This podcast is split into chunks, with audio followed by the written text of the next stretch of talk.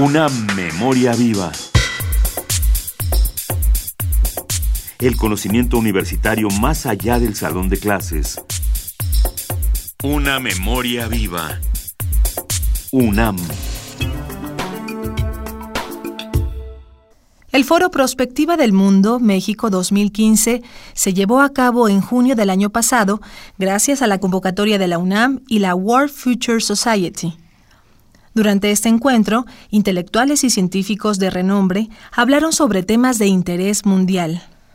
Uno de los eventos que formaron parte de este foro fue la mesa redonda Salud Integral, Epidemias y Nuevos Medicamentos, con la participación del doctor David Kershenovich.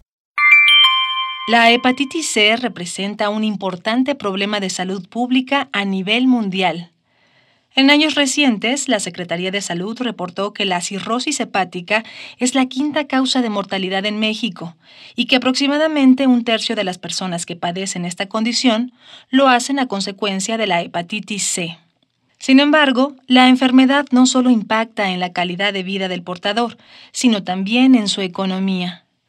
El tratamiento médico específico de esta enfermedad va de los 4.300 a los 30.000 dólares sobre el derecho del paciente a acceder a un tratamiento independientemente de su condición social, nos habla el doctor David Kershenovich. Hay clara evidencia científica en años recientes que señalan la importancia que el contagio social juega en la prevención y percepción de riesgos en una comunidad. Ejemplos en la obesidad, en la diabetes. En consecuencia, las intervenciones de salud pública para combatir algunas de las epidemias globales pueden resultar más costo efectivas de lo pensado si se les ve a estas enfermedades y en particular a los factores de riesgo no solamente como un problema clínico, sino como un reto de salud pública. Aquí nos enfrentamos a dos corrientes de pensamiento. Una, que es la corriente ambientalista que culpa al ambiente de lo que está pasando, y otra que es la corriente individualista que señala al individuo tomando la responsabilidad ante su enfermedad. Durante varios años, estas dos corrientes han tratado de influir en la política pública. El fenómeno de contagio social muestra la necesidad de generar cierta convergencia entre estos dos enfoques. Quisiera mencionar aspectos prácticos tales como la denominada red de redes, en donde el aprendizaje de uno le sirve a los otros. Y pongo un ejemplo.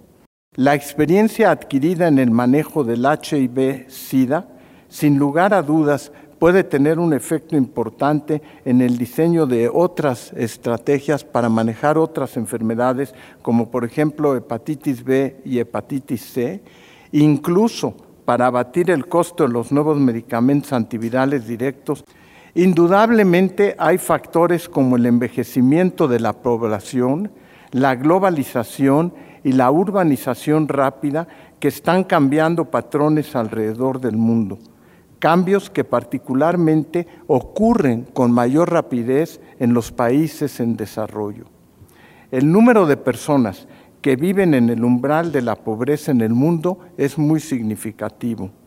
Un número considerable de jóvenes ni estudian, ni trabajan, ni reciben ningún tipo de formación. La historia nos demuestra que cuando las crisis económicas provocan recortes en los presupuestos nacionales, se acentúan las diferencias en la capacidad de investigación y de innovación.